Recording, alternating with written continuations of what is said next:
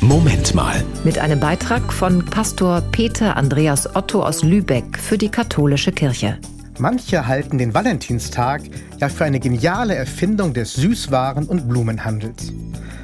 Eine kleine Konjunkturspritze für die Zeit zwischen Weihnachten und Ostern. Etwas mehr steckt aber doch dahinter. Mitte des dritten Jahrhunderts ist das Christentum noch eine verbotene Religion. Christliche Hochzeiten sind nicht erlaubt. Wer dagegen verstößt, wird verhaftet und hingerichtet. Das hat jedoch Bischof Valentin nicht davon abgehalten, christliche Liebespaare zu segnen und zu verheiraten. Den frisch vermählten Paaren hat Valentin stets Blumen aus seinem Garten geschenkt. So erzählen es alte Geschichten. Darum laden heute an vielen Orten christliche Gemeinden Paare zu besonderen Segensgottesdiensten ein.